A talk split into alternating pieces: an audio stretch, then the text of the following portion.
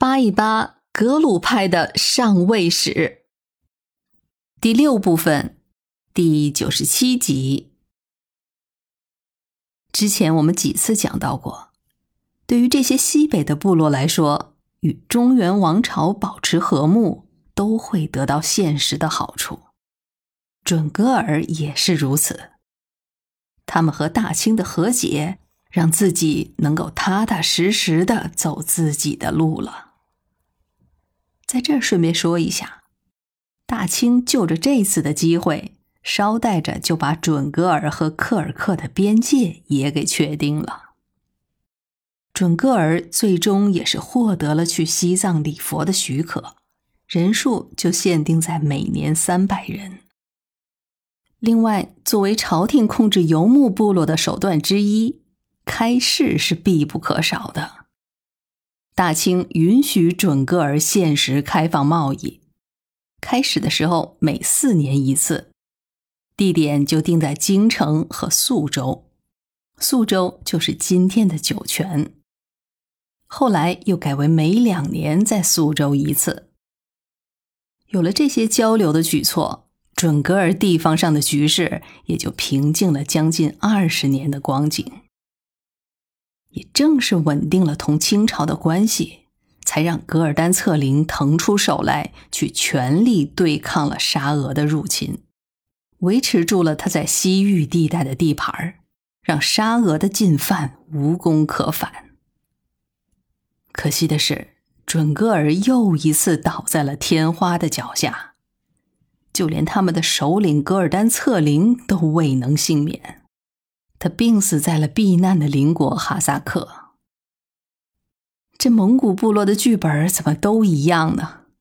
噶尔丹策凌一死，他的几个儿子不可避免的又开始了夺权，甚至连女婿都把手伸了进来。当年进军西藏的大策凌的一个后代叫做达瓦齐的，在另一位叫做阿穆尔萨纳的支持下获得了汗位。之后，他广为分封，特别是对阿穆尔萨纳，算是压住了准噶尔内部的不同声音。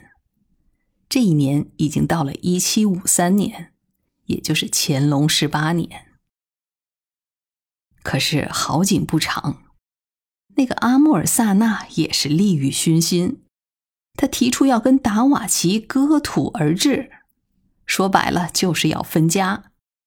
他要占一半的领地，也要自己称汗，那就啥也不用说了，开打吧。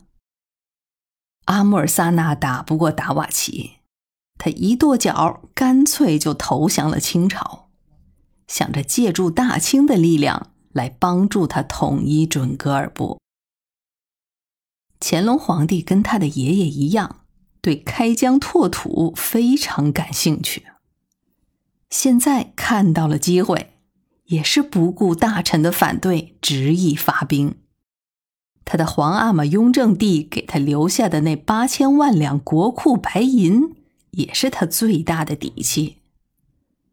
算是他运气好，当时的准噶尔正和哈萨克打得一塌糊涂，国内民不聊生。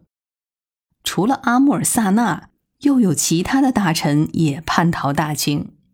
于是乾隆的征战就进行得异常的顺利。达瓦齐一路逃窜，最终被手下抓住，献给了清军。清军在班师回朝之后，达瓦齐作为战俘被押到了午门。乾隆帝就在这里举行了盛大的献俘礼。可是乾隆并没有将达瓦齐处死。而是赦免了他，同时乾隆又加封了达瓦齐为亲王，还将宗室的女子嫁给了他，又赐予了他宅邸，给予高规格的优待。后来达瓦齐就病死在北京。那个阿穆尔萨纳投降清朝，实际上是暗藏野心的。他的梦想还是自己统御准噶尔，所以在乾隆皇帝要他作为先头部队去进击准噶尔的达瓦齐的时候，他在行军过程中就不断的扩充自己的势力。战争结束之后，论功行赏，阿穆尔萨纳就被封为了亲王，统领辉特部。不过，乾隆皇帝的心思当然是要将准噶尔纳入版图的。他效仿前辈，也在准噶尔推行蒙奇体制。准噶尔实际上就被分为了四部，阿穆尔萨纳不过就占据了其中的四分之一。